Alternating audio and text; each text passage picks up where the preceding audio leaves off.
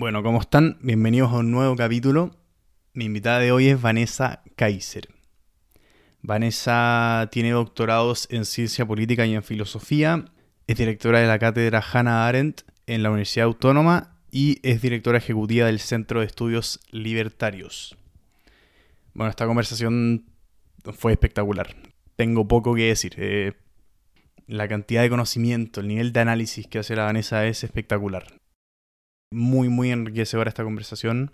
Hablamos sobre el plebiscito constitucional, hablamos de la psicología detrás del nivel del debate público y las opiniones políticas que se tienen hoy en día.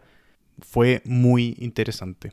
Da gusto poder tener este nivel de conversaciones, así que espero la disfruten muchísimo porque yo sin duda lo hice. Démosle. Podcast en proceso.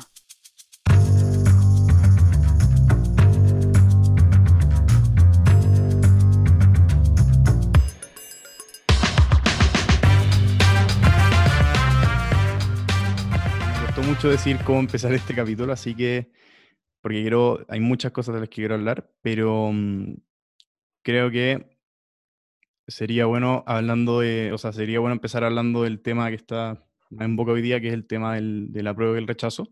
Así que quiero, quiero plantearte una postura que lo que hace es relativizar cuál sería la decisión correcta y a partir de eso empezamos la conversación. Okay. Que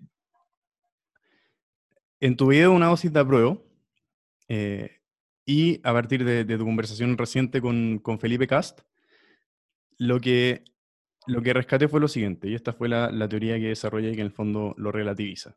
Que por un lado, el mayor argumento en contra, o sea, a favor del rechazo, más bien, sería en la incertidumbre que trae por dos años y lo que eso perjudica la inversión y la economía, y el tremendo costo que tiene para el Estado.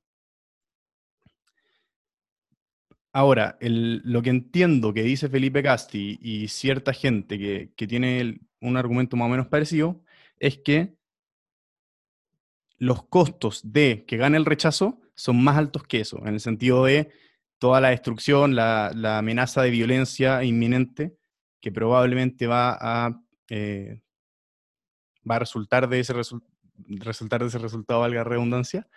Pero, ¿cuál es el tema? Que creo que es imposible calcular cuál de los dos costos va a ser mayor. Por lo tanto, sería solo un tema de estimaciones el si uno decide votar rechazo y votar apruebo teniendo esos dos argumentos como dos argumentos principales. Así que mm, eso, creo que empecemos hablando de eso. ¿Qué te parece? Bueno, yo no, eh, o sea, entiendo por el lado que tú vas, pero no creo que el tema del rechazo tenga que ver con el costo económico y la incertidumbre económica esencialmente, aunque sí es uno de los puntos fundamentales.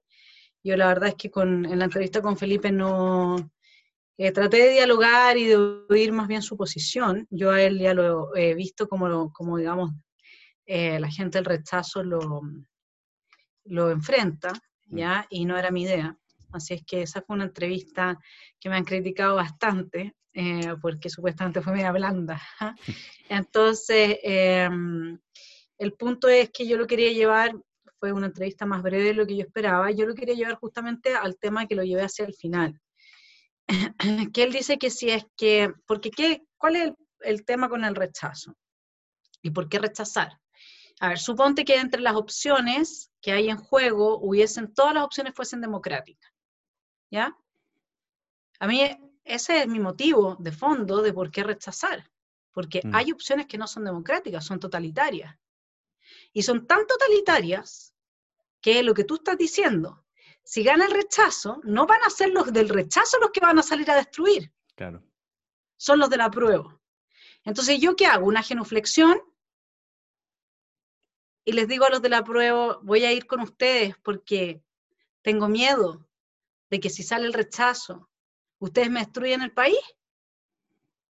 Y esa gente que tiene ese miedo y que tiene esa forma eh, de humillarse frente a un adversario político y de entregarle todo, esa gente es la que supone que con esa falta de cojones, de coraje, de valentía, de templanza, de virtud política, va a ser capaz de conducir el proceso dentro del marco institucional. Perdona, y yo tengo que creerles que ellos no van a terminar entregándole el proceso constituyente a aquellas facciones violentas que hoy día le temen, que ya a priori le están entregando la prueba porque le temen. Yo tengo que creer que ellos van a proteger ese, este proceso constituyente para que salgamos con una buena constitución o en caso contrario sigamos con esta constitución que tenemos, pero que resguardemos las instituciones democráticas y no se nos vaya todo al carajo. Mm. Ese es mi problema de fondo. Yo siempre he estado a favor de que exista una nueva constitución para que no tengamos todo el rato esta fisura política que siempre está siendo instrumentalizada, que es como el mar para los bolivianos. Es como cada vez que algún presidente argentino tiene algún problema interno, inventa un problema con Chile, digamos, ¿no? siempre está el tema de la constitución como estrategia política para agradar al prójimo. Entonces, yo que llevo ya, ¿cuántos años estudiando ciencia política? Con puros académicos que estaban con el tema de la nueva constitución, dije, bueno, hagamos una nueva constitución, hagámosla. Siempre tuve esa, esa impronta, digamos. ¿Por qué? Para que todos se sientan incluidos, para que no sea la constitución con el origen que tiene, etcétera, etcétera. Es comprensible. Pero en este contexto, en que los mismos que están a favor de la constitución actual deciden entregarse en cuerpo y alma al adversario político por miedo, yo como ciudadana tengo que creer que ellos van a poder llevar esto dentro de un proceso institucional democrático que no va a terminar en lo que quiere Luis Mesina, lo que quiere el señor Atria, lo que quieren ellos, que es que el poder constituyente sea constituyente. Eso quiere decir que no haya un poder previo que rija ese poder. Eso quiere decir que en el momento en que sale la prueba, para toda esta gente, Frente Amplio, Partido Comunista, etcétera, etcétera, el acuerdo de noviembre se quema que ya lo están anunciando, porque ya están diciendo, ¿no es cierto?, de que eh, no dan los dos tercios, de que no sé qué, que no sé cuánto. Se quema, se parte de hoja en blanco 000, ¿y quiénes van a dominar esto? Los violentos que provocaron, como dijo Luciano Groscoque en una, en una carta al Mercurio, que provocaron tanto miedo que se votó a favor de paridad en el proceso, en, la, posible convención mixta o, constituyente. Paridad votada por miedo. Que el señor Uvilla reconoce que, parlamentarios le dijeron que efectivamente habían votado por miedo a la acusación constitucional contra la Chadwick. Que después viene el señor Lagos Weber y lo amenazan los portuarios, ¿no es cierto? Y termina votando el paquete completo en favor del retiro del 10% de las FP, por miedo.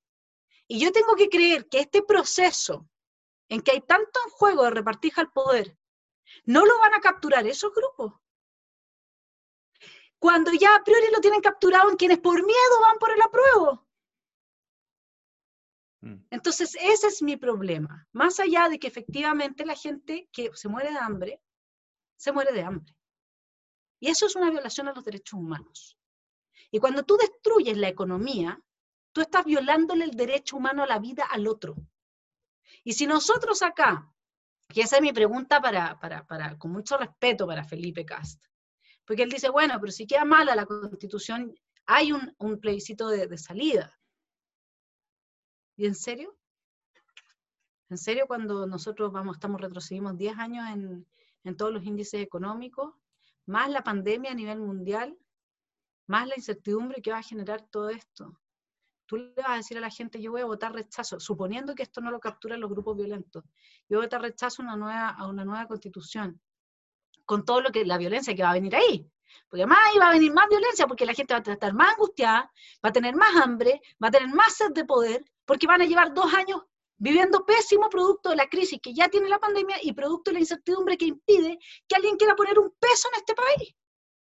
Y entonces va a tener el coraje de mirar a la gente a los ojos, a esa gente famélica, con hambre, y le va a decir yo voto rechazo. De verdad, en serio, yo tengo, tengo toda la buena onda con todo el mundo, soy, soy, soy demócrata, y el tema de fondo, fondo acá, es que hay opciones no democráticas en juego. Y opciones no democráticas que son minoritarias. El Partido Comunista no tiene más del 5%. Y esas opciones democráticas, no democráticas, minoritarias, que la gente no está eligiendo, son las que han gobernado este proceso el 18 de octubre en adelante. Y el que no quiere ver eso, entonces se puede ir a su planeta y vivir como el principito. Claro, es que, o sea, sí, el, problema con eso es que es difícil ver cuál es la alternativa, porque en el fondo el país va a arder pase lo que pase. Entonces, eh, bajo esa amenaza, entiendo que está mal en principio, pero veo, veo difícil criticarle a la gente que va a votar a prueba por miedo quizá, eh, que, que vote a prueba justamente. Porque la alternativa también es catastrófica.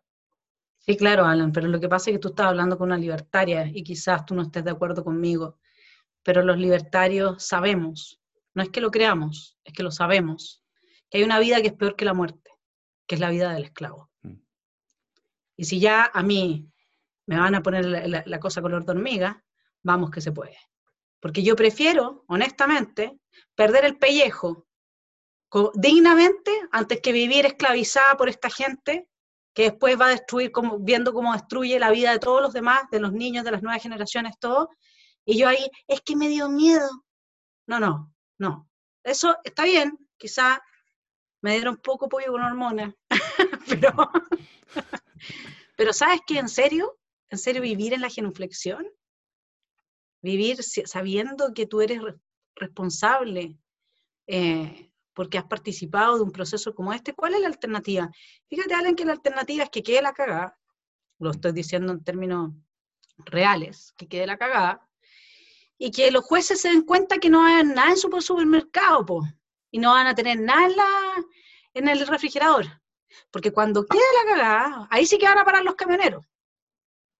Y van a parar los portuarios y los empresarios que, ah, que creen que con este proceso van a seguir ellos siendo los lindos, los empresarios, como les llama, que no son todos, son un par, muy poderosos, que vean que sus empresas no van a valer nada, de una, no en un proceso paulatino, donde terminamos como las ranas, después con alguna dictadura de alguna índole. No, pues vamos al tiro, vamos a la cancha, pues. En la cancha se ven los gallos, decía el compañero Allende. ¿Mm? Entonces, ah, hay gente que tiene coraje. Y yo no voy a dejar que un par de cobardes, cobardes, porque no estoy diciendo que los de la prueba sean cobardes, pero dentro de eso, de ese grupo hay mucha gente muy cobarde, que efectivamente dice que los del rechazo es lo que tenemos miedo. No, viejo, si esta cuestión está dicha, está hablada. No, yo hoy día lo comentaba, acabo de entrevistar a José Antonio Cast. Y fíjate, Alan, que me llama mucho la atención hace, a ver, cuando eh, Chávez llevaría unos 10 años en el poder, ponte tú. Y yo fui a, Caracas. Eh, ya no había leche en los hoteles, leche en los hoteles. En las esquinas de las plazas se entregaban fajos de billetes a quienes llegaran y, por ejemplo, dijeran, ay, yo tengo un emprendimiento, voy a vender la PIFIC. Fajos de billetes para que pudieran hacer su emprendimiento, billetes que no, ya no valían nada por supuesto. Se había disparado absolutamente la delincuencia. Me junté con nueve personas, desde ex miembros de Fuerza Armada, eh, curas católicos Opus Dei, eh, sociólogos de izquierda, eh, lo que tú quieras. Hice un reportaje para el Mercurio. ¿Y sabes qué me pasa? Que después, tiempo después, no sé por qué esta conexión con los venezolanos, tiempo después estuve durante un año entrevistando muchos venezolanos desde los más altos de la Corte Suprema hasta gente de los medios de prensa, de, de comunicación, jóvenes, etcétera. Y luego a uno le toca además conversar mucho con el venezolano que te lleva en el Uber, el que te trae la pizza, el que, ¿no es cierto? No hay ni un venezolano. Yo con todos he conversado, sí, pero de, de todo el espectro, que no diga lo que está pasando en Chile es lo mismo que pasó en Venezuela. Y eso no es porque les lavaron el cerebro, no es porque fueron al mismo colegio y salieron como todos los escolares de este país diciendo que el capitalismo es el perverso. Cuando tú les dices que te muestren un solo país no capitalista, donde la gente no se esté muriendo de hambre, no saben qué hacer. Porque esa es la educación que reciben estos niños. Es un adoctrinamiento espantoso. Y estos venezolanos vienen de otra realidad y te dicen, esto que está pasando en Chile es lo mismo que pasó en Venezuela. Y de todo el espectro. Entonces, no se puede ser tan ciego. ¿Cómo terminó Venezuela? O sea, ¿de verdad, en serio? ¿Vamos a seguir creyendo en el cuento del mago de Oz? Y eso por citar un cuento un poco elevado, porque podría haber dicho los tres chanchitos, digamos, y estoy siendo generosa. Generosa con la psiquis del prójimo. Claro, de hecho creo que mencionaste algo importante y es que la cosa va a tener que, o sea, inevitablemente al parecer va a quedar la cagada, pero lo que sí creo que me atrevería mm, a cuestionar por lo menos es que ahí la gente se va a dar cuenta, que de hecho algo que dijo tu hermano Axel hace ya más de 10 años, que Chile, hasta que no lleguemos a pobreza de dos cifras, inflación de dos cifras, etcétera, la gente no va a reaccionar. Ahora bien, eh, y acá quiero meter una frase espectacular que te escuché hace, hace poco, hace poco en realidad, hace, hace un par de meses, la opinión pública es la opinión publicada. Entonces, incluso cuando las cosas estén así, si es que llegan a estar así, la gente va a seguir sin, o sea, va a seguir echando la culpa al capitalismo y a, la libertad de al libre mercado, digamos, y a las empresas, etcétera. Entonces, ahí, también hay un problema de fondo que incluso si las cosas llegan a estar mal y uno tiene la esperanza, que ya es una esperanza bastante precaria, pero uno ya tiene la esperanza de que ahí, ok, vamos a despertar y la cosa se va a empezar a dar vuelta, tampoco se ve con tanta claridad, porque, o sea, no veo por dónde, eh, y ahí entra la frase que, te, menciono. Claro, lo que pasa es que uno en lo que tiene que, mira, este es un problema muy antiguo. De hecho, ya si tú tomas los Federalist Papers, está esta discusión en, esto que es, que es, un compilado, ¿no es cierto?, de, publicaciones que está a la base de la creación de la Constitución norteamericana. Eh, y se discutían los mismos temas, digamos, o sea, ¿cómo hacemos para que una facción mayoritaria no destruya a las minorías? ¿Cómo lo hacemos para que una minoritaria no destruya a las mayorías? No hay una respuesta de una vez y para siempre como le gustaría a tanta gente. La única respuesta que hay es que hay que pelearla. Y pelearla significa en buena eh, trabajar por el triunfo de las ideas que protegen las libertades de las personas y no los privilegios de los políticos y de sus operadores dentro del Estado. Porque esa es la lucha acá. Porque ese es el otro tema. Cuando a mí me dicen cambiando la constitución, vamos a cambiar algo de lo que le pasa a la gente y de los problemas que hoy día tiene la gente. Y la respuesta, yo tengo una profunda convicción de que lo único que podría hacer un cambio en la vida de las personas hoy, que es nivel constitucional, es la división, el check and balance de los tres poderes del Estado. Porque nosotros tenemos muchos problemas muy graves ahí. Digamos, cómo eh, está de influenciado el, el poder judicial por el poder político es un escándalo. Es un escándalo. Y ahí se podría trabajar técnicamente mejor. Yo creo que en eso la Constitución trae una mochila eh, que, podría alivianarse muchísimo. Porque luego todo lo que es probidad, todo lo que son derechos humanos, todo está en la Constitución. Incluso que es lo que yo decía, pero si el derecho a la salud ya está en la Constitución. Entonces, ¿por qué no lo da? Bueno, y ahora están diciendo, no, es que vamos a resolver todos los problemas poniendo esos derechos en la Constitución. Chile está, está, está, está técnicamente acercándose a la quiebra por el nivel de gasto público que tenemos y por el endeudamiento fiscal, etcétera. Miren lo que, mira lo que es Codelco no sé si viste la semana pasada, se robaron dos tercios de Codelco. Codelco estaba evaluado como en 35 mil millones de dólares y producto de las deudas que tiene, hoy día vale menos de 10 mil. Yo no he recibido ningún dividendo de Codelco, capaz que tú sí, y a mí me están discriminando por ser rubia. Y usted, señor, que está mirando, señora, que está mirando esta entrevista, ¿ha recibido algo de Codelco? Se robaron dos tercios de la empresa estatal del cobre de todos los chilenos. Entonces, ¿hasta cuándo les creemos su pomada? Vean TVN, vean ENAMI, vean ENAP, vean lo que vean, el Estado destruye lo que toca. Entonces ahora es que las aguas tienen que ser, eh, tienen que ser de uso público, las aguas son de uso público. Lo que pasa es que lo que hay es la concesión de derechos que se, que se van renovando sobre las aguas. Y cuando uno no paga nuevamente el derecho, qué sé yo, entonces, claro, o uno hace buen uso de ese derecho, entonces a uno le quitan el derecho. Pero lo que pasa es que cuando uno se consigue ese derecho de agua, luego no es el burócrata de turno el que a uno le está diciendo todos los años, así que queréis regar tus paltas, ¿ah? así que queréis mantener tu, tus arándanos, esos que te costaron tanto. Ya, pues guachiturro, póngale billetito, porque si no yo no le renuevo su derecho, ¿no? Eh? Si eso es, esa es la reforma que quieren hacer, allá van todas las fichas. Entonces, ¿cómo la gente, que ahí está lo de la opinión pública, es la opinión publicada? Yo creo, Alan, que aquí realmente hay que dar la pelea, hay que darla muy fuerte, hay que hacer lo que tú estás haciendo, hay que hacer lo que yo hago, hay que seguir por los medios alternativos.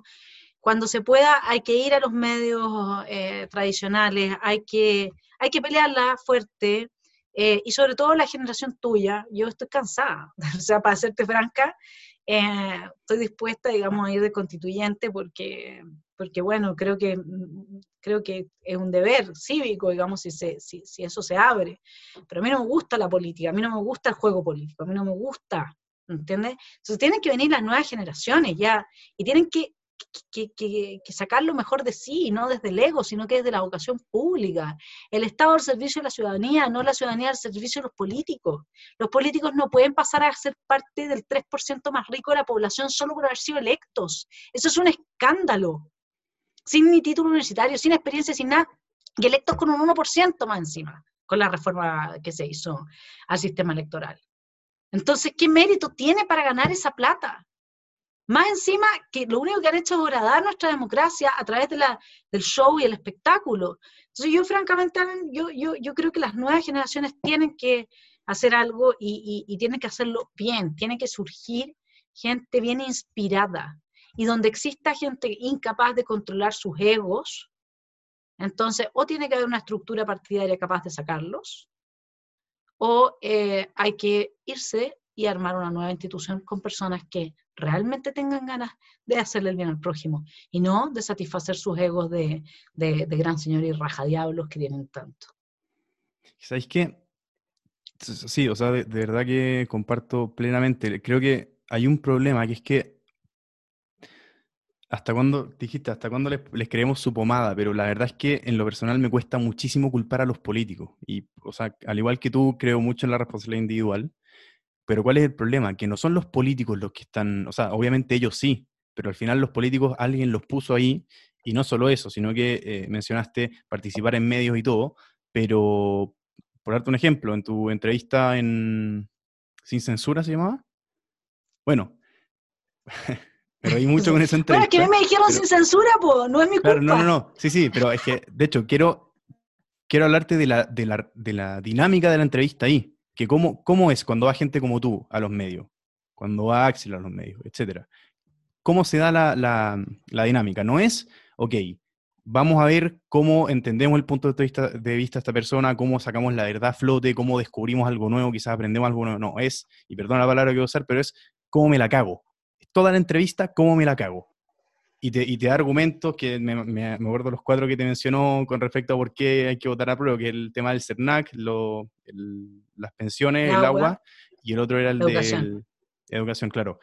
Pero bueno, al final los cuatro argumentos, eh, que de hecho después se contradijo solo porque dijo hubo que hacer una reforma para poder sacar el 10%, bueno, podía hacer una reforma para arreglar las otras cuatro cosas también, o sea, las otras tres cosas también, pero es siempre, ya, este es el, este es el home run, digamos, y acá, acá me la va a cagar, acá no va a saber qué responderme. Cuando esa es la lógica con la que se dan las entrevistas en los medios, cuando esa también, cuando están los profesores en las universidades, en su mayoría, también eh, defendiendo a los políticos y más Estado y más cosas, a mí me cuesta muchísimo culpar a los políticos. Y más aún cuando fueron electos. Entonces, esto de decir que son los políticos el problema, o sea, claramente lo son, pero culparlos a ellos, al final, como te digo, responsabilidad individual. Entonces, creo que si cada uno le va a creer todo lo que escucha al profesor de la universidad, a los periodistas en los medios y al político que sale en la tele, o sea, hagamos la tarea también cada uno, digamos. Sí, Alan, es que yo estoy de acuerdo contigo y hay varias cosas que hay que decir al respecto a este punto. Primero, tú lo que tienes no es los políticos, sino que es una clase política. La clase política se compone de cuatro estamentos.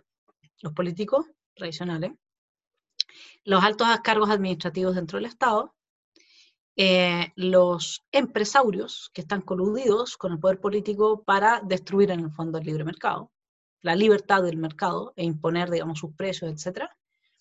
Y los aparatos de comunicación que instalan un discurso hegemónico. ¿ya? Entonces, tú tienes que acordarte que sobre el 80% de los chilenos no entiende lo que lee. Ese es el nivel de ignorancia en que tienen a las personas.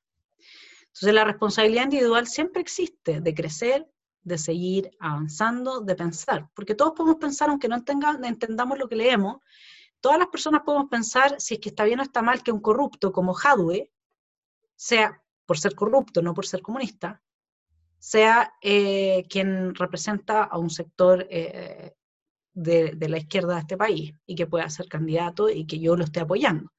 Ninguna persona que no entiende lo que lee no entiende que ser corrupto es malo, por ejemplo. Por lo tanto, todas las personas que sabemos que hay políticos corruptos debiéramos de dejar de votar por ellos, ¿cierto? Bueno, el señor Piñera también tiene tejado de vidrio.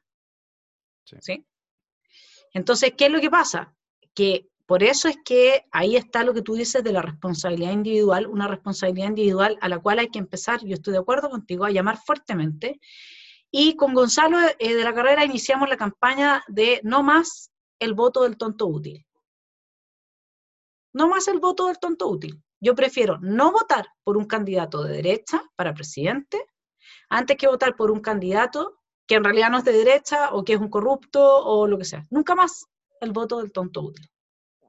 Porque si, si nos vamos sumando y, y parte importante de la ciudadanía toma esta posición, entonces a la clase política no le va a quedar otra que cambiar sus dinámicas y cambiar a la gente que la compone porque efectivamente, como tú dices, ahí hay un, una, un nutrirse, ¿no es cierto?, Esto, eh, de, la ciudadanía y la clase política que tenemos. Lo mismo pasa con el tema de las colusiones, con el tema de estos empresarios y qué sé yo, no consumo más sus productos. Lo mismo pasa cuando se meten, como lo hizo Starbucks, en la opción violenta, de, del apoyo a la primera línea. No voy más Starbucks. Mm. O sea, ese, ese, ese llamado que tú estás haciendo me parece fundamental y debiésemos de repetirlo siempre y en todo orden de cosas. Porque fíjate que está muy ausente de la conciencia de las personas. Y ese va a ser, ese, ese yo creo que es una pata importante que podría ayudar a condicionar, digamos, a cambiar un poco eh, las dinámicas de la política. La otra es que efectivamente haya más competencia, que se meta gente, que armen nuevos movimientos, eh, que tengan esta impronta del ciudadano empoderado, del ciudadano que es el ciudadano de la democracia. El ciudadano de la democracia no solamente elige, no solamente vota, sino que también hace em, trabajos de, fiscalización. También fiscaliza la política. Y nosotros necesitamos ese ciudadano cada vez más eh, y es hora de hacernos cargo. Estoy de acuerdo contigo. Sí, es que de hecho con respecto a la educación en particular, lo que a mí me ha tocado ver por lo menos, eh, que obviamente no, no, es representativo de nada, eh, pero sí como estudiante, hay la lógica, más que un adoctrinamiento a cierta filosofía o cierto, cierta creencia política en particular, lo que sí veo más que eso y creo que es peor todavía, es el empoderamiento, o el, claro, sí, creo que empoderamiento es la palabra, hacia de los jóvenes, de los estudiantes. O sea, hoy día está mucho esto de tengan opinión y participen y todo, de parte de los profesores a los estudiantes, cuando lo que estáis diciendo básicamente, y para lo que estáis motivando a los alumnos, es para decirles que con 19 años tenéis clarísimo todo lo que tenéis que tener claro, como va, listo, tenéis la solución al sistema económico que es ridículamente complejo. O sea, a nadie, creo que poca gente puede entender la complejidad que tiene, pero le estamos diciendo a jóvenes de 19 años, la tenéis clara. De hecho, por eso, o sea, un fenómeno que, esto a me gustaría eh, conversar tu opinión al respecto, que ahora todo el mundo en las redes sociales se pone el apruebo, como en, la, en su descripción. Entonces, creo que eso demuestra que la gente ya está tan convencida de que, de que la tiene clara, de que, puede meter la cuchara en todas partes, porque sabe, porque ya está informada, ya sabe todo lo que tiene que saber, que, que su postura política pasó a ser una parte tan fundamental de su identidad como persona. Es increíble. O sea, yo antes, esto no, sé si antes se veía o no, pero, pero dadas las redes sociales, obviamente es mucho más fácil encontrarse con esto, pero es impresionante el nivel de, de delusión de que ya con 19, 20 años, sin haber estudiado nada por lo demás, haber escuchado tus dos, tres políticos favoritos en la tele, listo, ya la tenéis clarísima, ya podido opinar y ya aplicando tu idea es que vamos a salir adelante. Sí, mira, es súper interesante lo que tú planteas. Vámonos al plano neurológico que, que trabaja la neurociencia. A ver, ¿qué sucede cuando tú vas a aprender a manejar un auto? Estáis ahí ah, tratando de, a ver, ¿cómo lo hago? ¿Y por qué? comparemos esa escena con alguien que lleva manejando cinco años, que ni siquiera se cuestiona mm. qué es lo que, cómo tiene que reaccionar y qué es lo que tiene que hacer. Porque cuando nosotros tenemos prácticas, hábitos, y cuando nosotros escuchamos relatos, lo que se genera en el cerebro son conexiones entre las neuronas, tejidos, mapas neuronales, ¿sí? Entonces, si tú desde niño oyes permanentemente un relato, una ideología, una religión, dogmas, etcétera, que tú tomas por verdaderos, lo que tienes que, lo que, lo que hay que entender desde la perspectiva del trabajo sobre las ideas y la posibilidad que tenemos de persuadir al otro, y por qué ese grado de convicción que tú estás viendo, lo que tenemos que entender es que esa persona tiene un mapa neurológico que está forjado, que ese, esa palabra que dice apruebo tiene un correlato fisiológico en el cerebro. Y ese correlato fisiológico que tiene en el cerebro, la palabra apruebo, es resultado de que ese niño desde pre-kinder le dijeron, es malo ser egoísta, es malo ser un individuo, hay que compartir, eh, eh, eh, tener la comunidad, el colectivo es más importante, y parte así. Y se, y se va tejiendo, se van uniendo estas neuronas entre sí, y entonces los cabros llegan a una edad en que evidentemente que el adoctrinador, que lo adoctrinó igual que a un perro al que tú le lo preparaste ¿ah? Eh, para que si tú haces así, salte y agarra el lápiz. Sabe que ya el tejido neurológico de ese niño está lo suficientemente bien forjado como para que sea funcional a sus intereses, porque los profesores son parte de la clase política. Mientras más grande es el Estado, mayor es el poder que ellos tienen, después hacen una huelga y le suben, ¿no es cierto?, el, el, salario ad infinitum, porque si no tienen competencia, eso es lo que logran en Argentina, por eso es que los niños en Argentina no van al colegio. Y eso es lo que se está buscando acá. Y eso es profeso, lo hacen ex profeso. Aquí no hay buenas intenciones. Entonces, ¿qué es lo que pasa? ¿Por qué saben que cuentan con esos cabros? ¿Por qué esos cabros son tan funcionales a este discurso?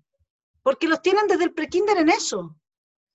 Piñera, entiende, Chile no se vende. Niñitos de prekinder. ¿Cuánto de eso no vimos? Y eso viene siendo desde siempre. Yo me tuve que oponer a que a mí me lavaran el cerebro. Mis hijos se han tenido que oponer a que a ellos les lavan el cerebro. Puro brainwash. Entonces, salen esos cabros y obviamente que van a poner a prueba, ¿qué más van a poner? Si cuando se les pasa eso, cuando se enfrentan con la realidad, cuando captan que las cosas son más complejas, como dices tú, cuando ven que el jefe no siempre es malo, cuando ven que el cuico no siempre, no siempre es tan cuico, cuando ven que el que supuestamente era el gran amigo del PC, del PS y la cuestión es un traidor, cuando se enfrentan a la realidad donde no, las cosas no son maniqueas, donde no hay buenos ni malos en un sector o en el otro, sino que hay una mezcla en todos los sectores. Y ahí dicen, chuta, ya, bueno, de joven uno tiene que haber sido marxista o qué sé yo, y de viejo, si uno sigue siendo marxista porque, sí, porque no creció, porque no maduró. Ya, pues, pero es que el problema es que por eso es que esta, esta clase política, donde solamente un 5% es marxista, o pongámosle un 15%, porque sumemos el 5% del PC, sumemos el 5% que podría tener el Frente Amplio a nivel nacional, que fuese PC realmente marxista, sumemos a los 3 o 4 NRN que también son marxistas, sumemos al que también es marxista de la UDI, digamos, y nos va a dar como un 15%. Bueno, luego, ¿qué, ¿cómo la hace esa gente? ¿Cómo llega al poder? ¿Cómo lo captura? Usando niños. Porque los niños, la vida les tiene que enseñar que todo eso que aprendieron no era real, no tenía que ver con la realidad. Por eso es que necesitan a los niños, a los jóvenes guaguitos. Por eso es que se meten en las universidades. Por eso es que como Atria hacen su proselitismo así, pero les lavan el cerebro. El primer año de universidad, todos los cabros que entran ni siquiera con color político. Por eso era más importante estar en la Adolfo que estar en la Chile. ¿ah? Porque a Chile ya llegan todos con más o menos, con una impronta, excepto la FEN quizás. Entonces, ese es el tema. Por eso es tan importante esos cursos en que uno aprende a pensar, no en los que a ti te lavan el cerebro con una ideología opuesta o de la opuesta o de la opuesta, sino que donde tú llegas a tus propias convicciones. Y dentro de esas convicciones es perfectamente legítimo que seas socialdemócrata, que seas socialista, que seas libertario, perfectamente legítimo. Pero eso no puede ser el resultado de un proceso de lavado de cerebro que se ha hecho en el, esta escolarización forzada de jornada escolar completa, que al principio estaba pensado solo para madres que no tenían con quién dejar a sus hijos, y que terminaron ahí adiestrando a todas las generaciones que hoy día a final de año, como hasta en los colegios pitucos, cuando se hacía la ceremonia de final de año, los niños se ponían la mano en el ojo y hacían la cuestión de darle la vuelta a la espalda a las autoridades y toda esa cuestión. ¿De dónde viene eso? ¿De los padres? Por favor, ¿con cuánta gente no he hablado yo que tiene su hijo en el José Víctor Nastar, en el Instituto Nacional, en Carmela Carvajal? Y lo que hacen los profesores lavarle el cerebro. Entonces, ¿qué pasa cuando tú tienes el cerebro configurado con las sinapsis neuronales de la misma forma que tú manejas, no te das ni cuenta que estás manejando, forma parte de tu identidad, el saber manejar, tú ya no te lo cuestionas. Del mismo modo, forma parte de tu identidad, pero es fisiológico. Desaprender eso es muy duro. Y eso es lo que se llama disonancia cognitiva, que es cuando viene alguien y te dice algo que está fuera de ese mapa, sacude esas neuronas, tu cerebro no está diseñado para, para, para, para razonar sobre la verdad, ni el mío tampoco. Nuestro cerebro está eh, diseñado para sobrevivir. Por lo tanto, todo lo que tiene que ver con esa sacudida de neuronas te saca del diseño atenta en contra del diseño cerebral, te saca de tu zona de confort, te genera una tremenda rabia porque tú no sabes cómo lidiar con eso, y de ahí la disonancia cognitiva deviene en los insultos, en los gritos, en la violencia. ¿Me entiendes? ¿Por qué? Porque si al revés de que hubiese sido un proceso de adoctrinamiento, ellos tuviesen ese pensamiento genuinamente porque lo han pensado ellos, entonces hasta que tú llegas a ese tipo de conclusiones, pasas por muchas reflexiones. Y por pasar por muchas reflexiones, lo que te está diciendo el otro no, no, te es completamente ajeno. No te genera disonancia. Tú eres capaz de defender tus ideas sin enojarte, sin amenazar al otro con funas y violencia, etc. Y ese es el gran rol que hacen nuestros educadores, que son adoctrinadores, y acá lo que debe haber es una educación pública de calidad y no la educación estatal que tenemos, que es un adoctrinamiento sin, pero de un descaro absoluto de las nuevas generaciones de este país.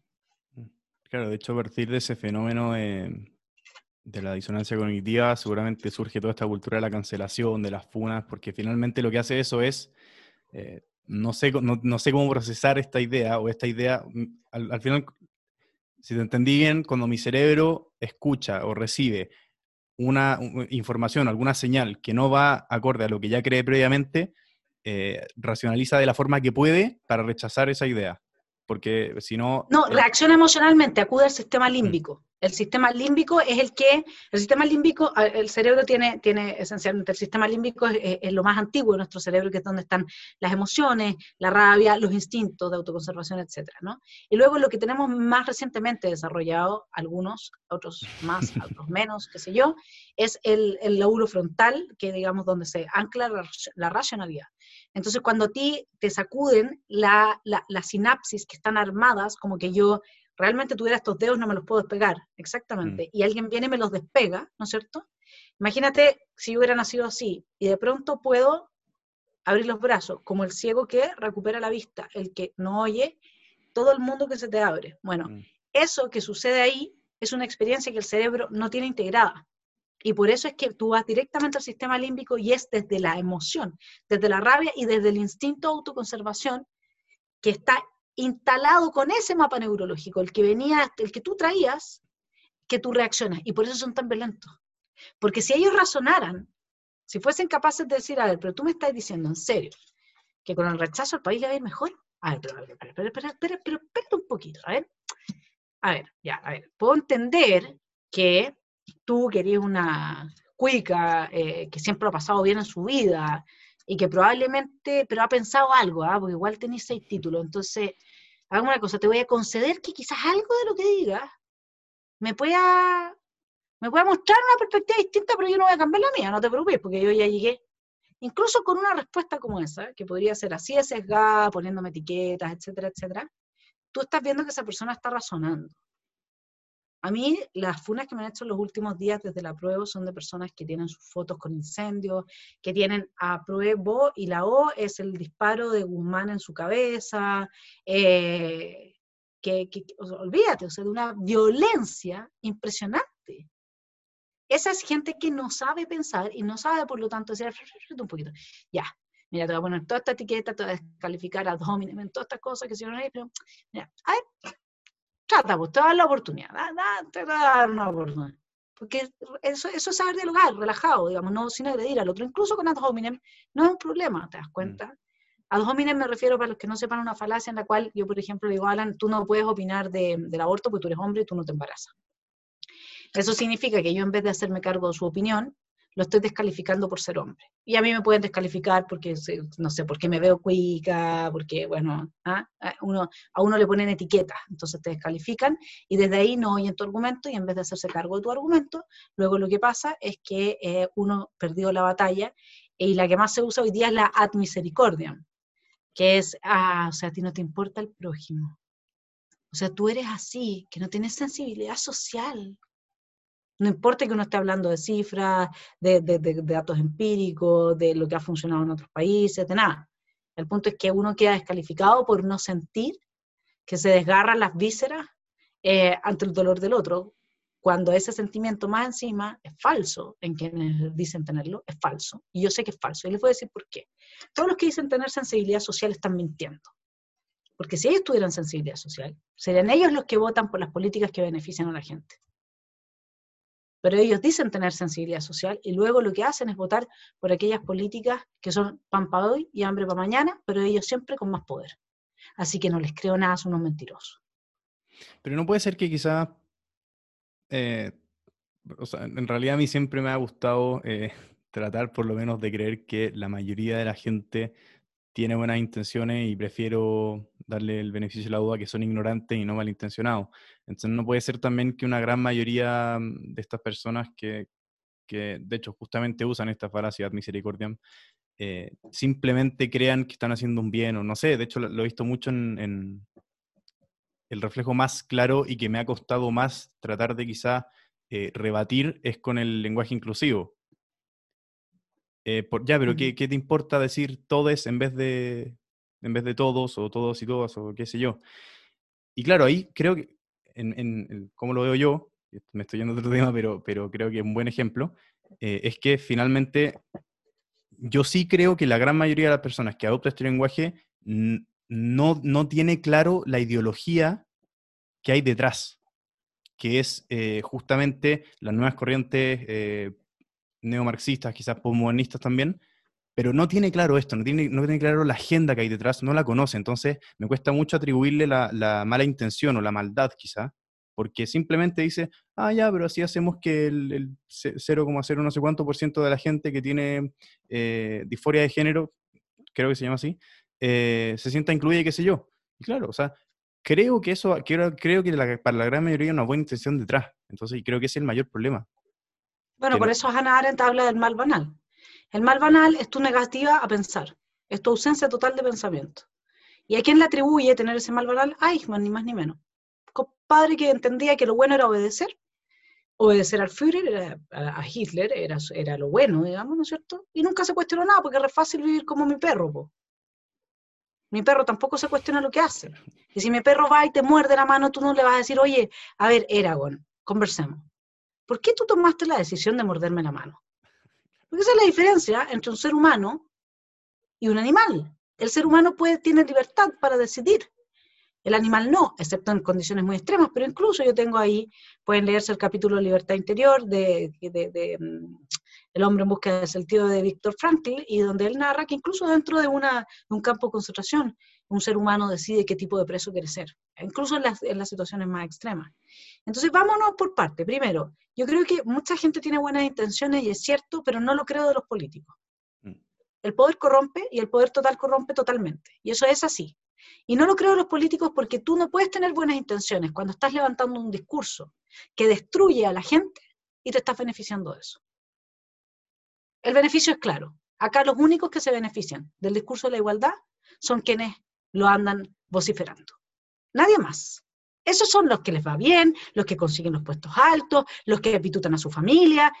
No me puedes decir que esa gente está bien intencionada, porque es mentira. Esa gente, si estuviera bien intencionada, no se beneficiaría del discurso. A costa de destruir la vida de los demás, además.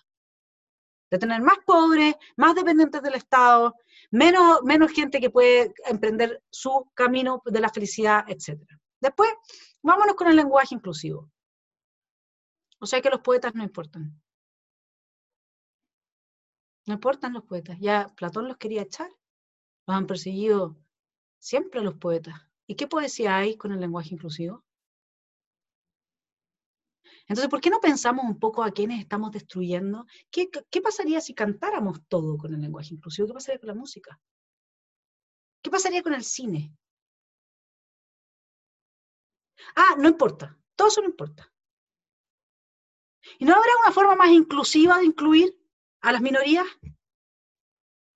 ¿Una forma que no implique destruirlo todo? ¿Por qué son tan poco creativos? Bueno, por lo que tú dices, porque aquí no hay, una, no hay un interés genuino detrás de esto, de quienes lo idearon, de mejorar las condiciones de vida de estas minorías. Aquí el interés que hay es destruir. Y luego, yo soy una persona que habla lenguaje inclusivo, ¿no me puedo poner en lugar de mi amigo poeta? ¿Cómo hay a hacer versos que terminan todos en E? ¿De mi amigo músico que compone canciones? No me puedo poner en lugar. O sea, yo necesito saber la ideología que hay detrás para entender el daño que estoy haciendo con esto.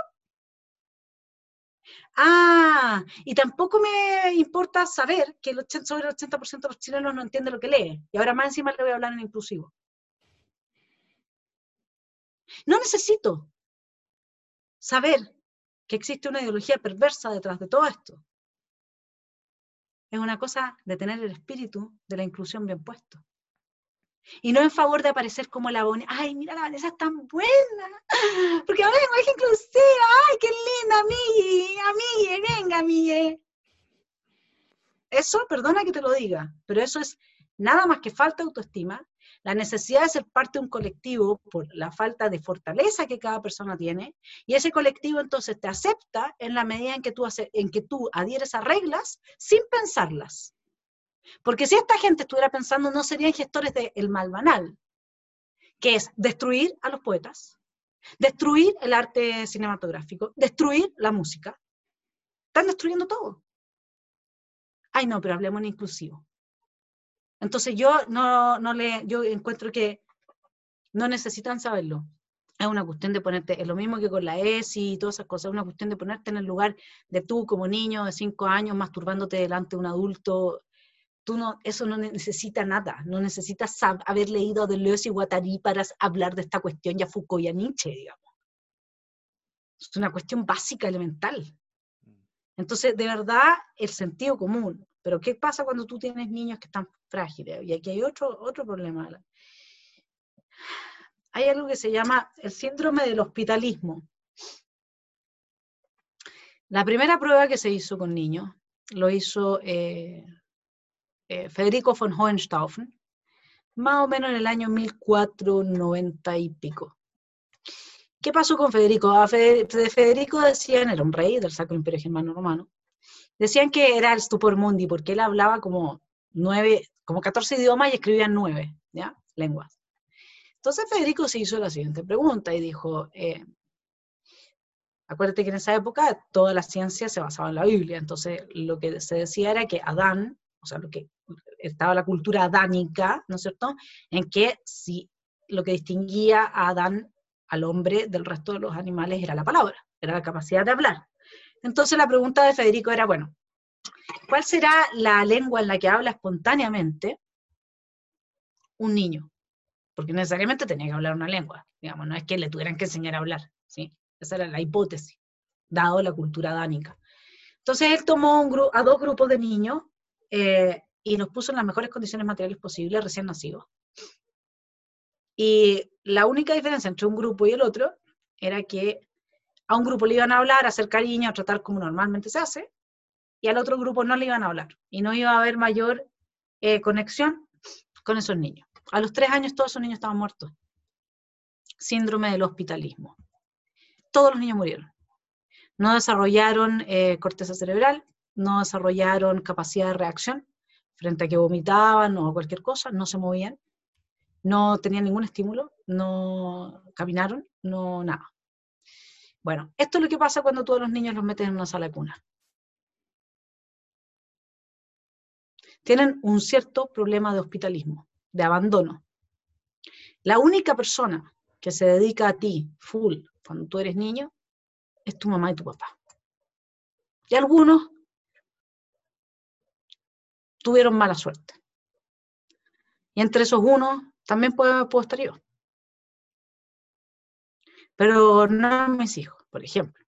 Entonces, ¿qué pasa cuando tú no tienes ese afecto que está dedicado 100% a ti y tú eres niño? Que tienes una fragilidad neurológica que es constitutiva tuya. Porque sufriste este síndrome o algún grado del síndrome del hospitalismo. Esto después se estudió con otros psicólogos y psiquiatras en el siglo XX, durante el siglo XX. Y por eso esa sensación de snowflake, ¿no? De, de, fragilidad, de esos safety zones y todo eso. Porque son niños que se fueron dejados de guaguitos en una sala cuna. O sea, si tú quieres que yo me vaya al fondo del problema, ese es el problema. Y lo que promueve el feminismo es eso, el neofeminismo. Es eso es no estés más con tu hijo, no tengas ese apego que ya está absolutamente probado que es fundamental entre madre e hijo. Porque así el ser humano queda a disposición de los gobernantes de turno sin ofrecer ningún tipo de resistencia. Es eso que tú dices de hacernos responsables individualmente. Ya, pero si tú sientes que cualquier cosa que te dijo el otro te está destruyendo, es muy difícil apelar a esa responsabilidad individual. Y de ahí es que también, junto con ese discurso que tú mencionabas, hay que ir y hablarle a la gente del síndrome del hospitalismo, hablarle a las mamás, hablarle a los papás. Eh, y bueno, ¿para qué tenéis niños entonces? Y después cuando algo le pasa a uno de tus hijos, le pasó algo a lo que te das cuenta que era lo que tú más querías en la vida.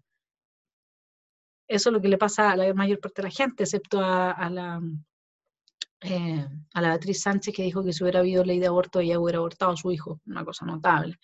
Y esa gente tiene seguidores. Es una cuestión impresionante, digamos. Es de una empatía, de una sensibilidad social con su hijo fantástica, ¿no?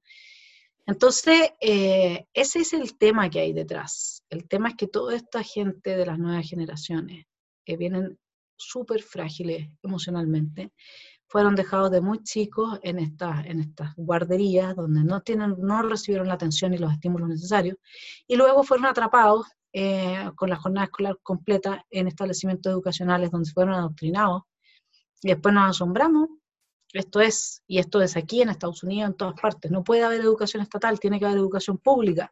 Con educación pública me refiero a que tiene que haber la mayor cantidad de, de diversos proyectos educativos a los que los padres que no puedan optar teniendo un hijo, qué sé yo, que es más artista, otro que pueda tener disforia de género, otro que pueda ser más ingeniero, otro que pueda no sé qué, que el Estado les dé a través de un voucher el financiamiento para que puedan educar a sus hijos.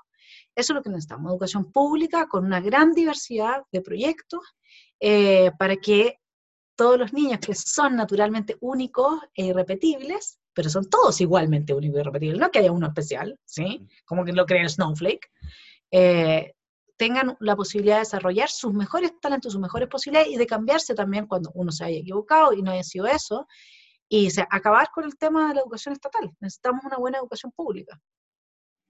Claro, bueno, increíble como en, ya en, general cuando, cuando llegamos a este tipo de problemas sociales y sobre todo las nuevas generaciones, eh, la respuesta siempre termina siendo la educación. Y de hecho, lo último que te quería comentar, que al final ya lo, de cierta manera ya lo refutaste, es que justamente te quería mencionar las Olimpiadas del victimismo hoy día.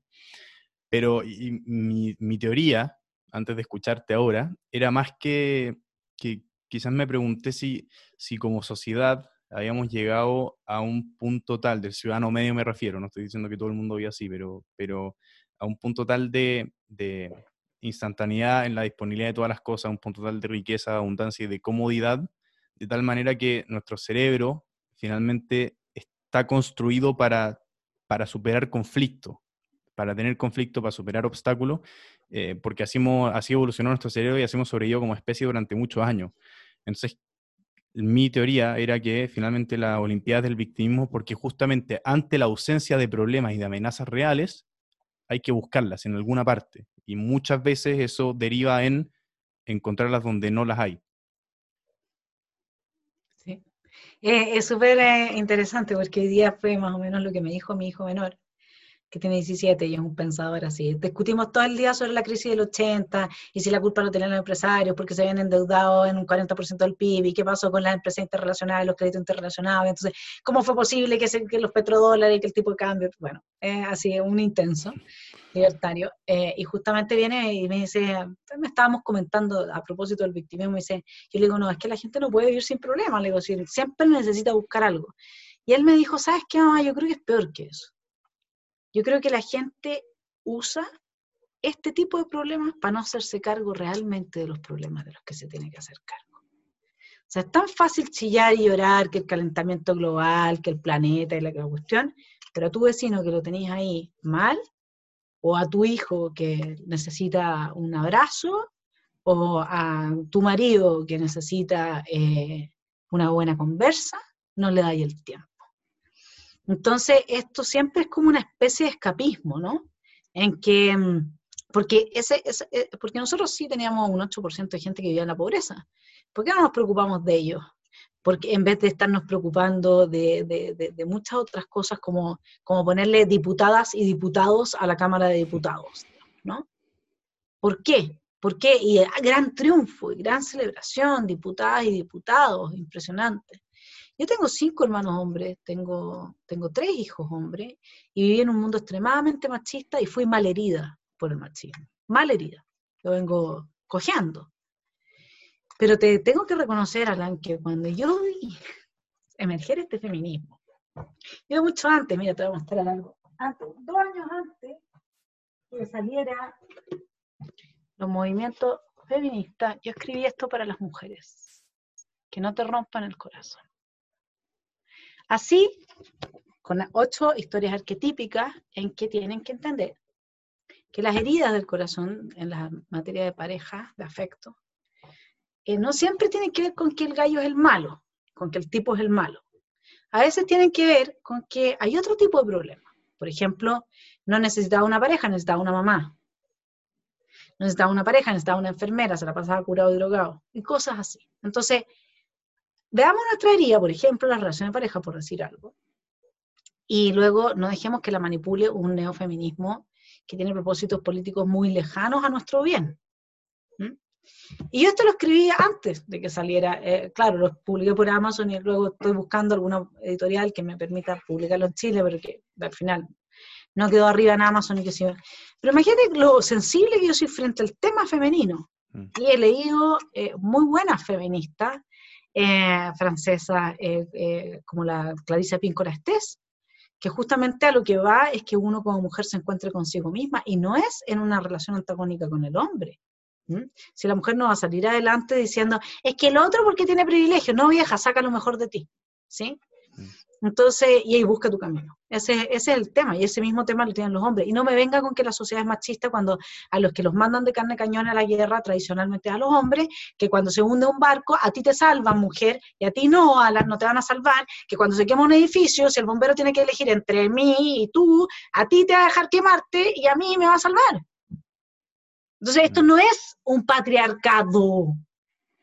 Entonces, abramos los ojos a que sí hay aspectos que hay que arreglar, no cabe la menor duda, y me hago cargo de esos aspectos, pero que a esos aspectos también están funcionando mal para el otro lado. Y de eso no se está haciendo cargo nadie. Por eso yo siempre digo, bueno, yo quiero el Ministerio del Hombre. es que, bueno, a veces uno tiene como esa cosa que le gusta como, ¿no? Eh, revolver un poco la herida, mm. pero, pero, pero es que ya basta, basta.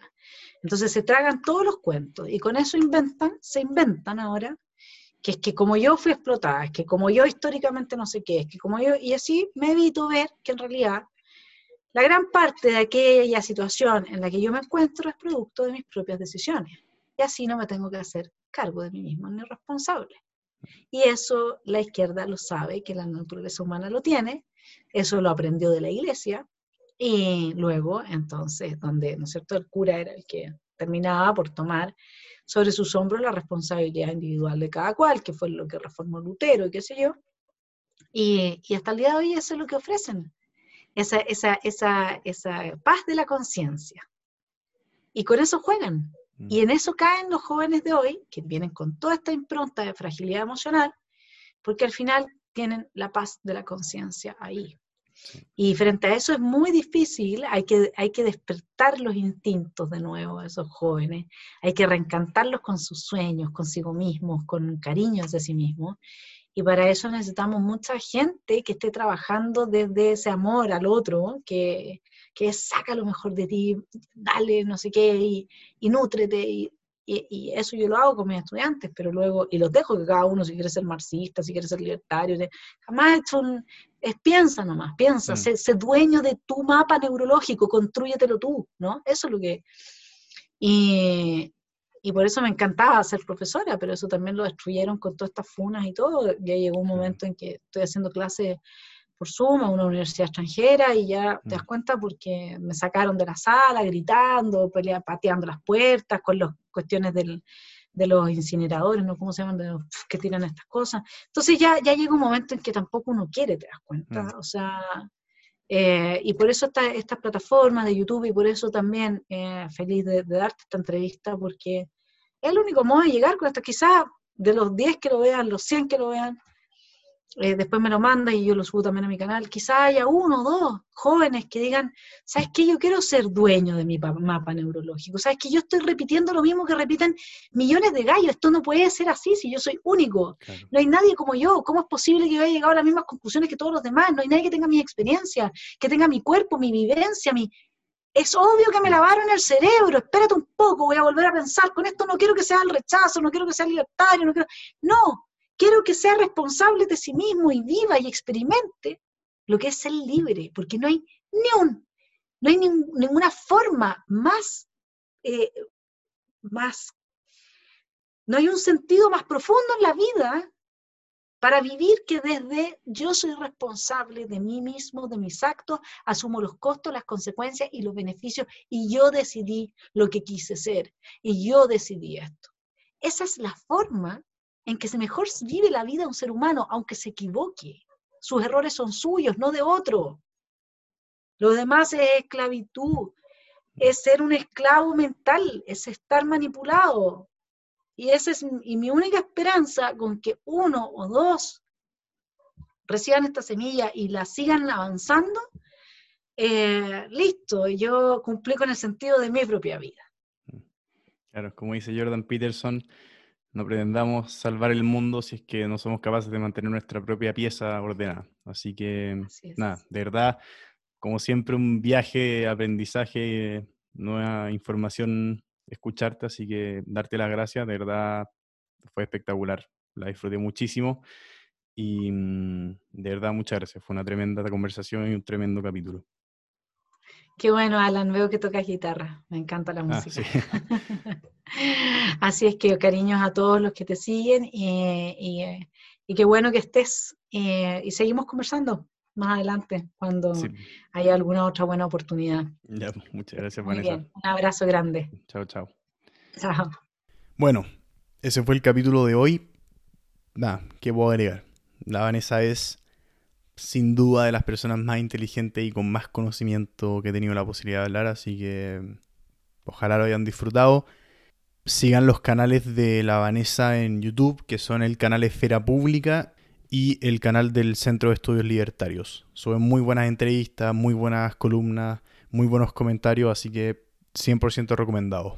Y eso, otro éxito más y hasta la próxima semana.